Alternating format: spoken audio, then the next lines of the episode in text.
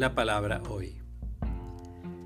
Les aseguro que aquel que me reconozca abiertamente delante de los hombres, el Hijo del Hombre lo reconocerá ante los ángeles de Dios. Pero el que no me reconozca delante de los hombres, no será reconocido ante los ángeles de Dios. Al que diga una palabra contra el Hijo de se le perdonará, pero al que blasfeme contra el Espíritu Santo no se le perdonará.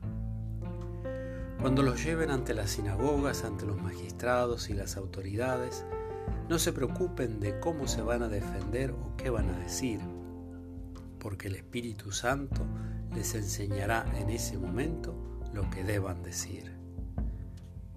De San Lucas.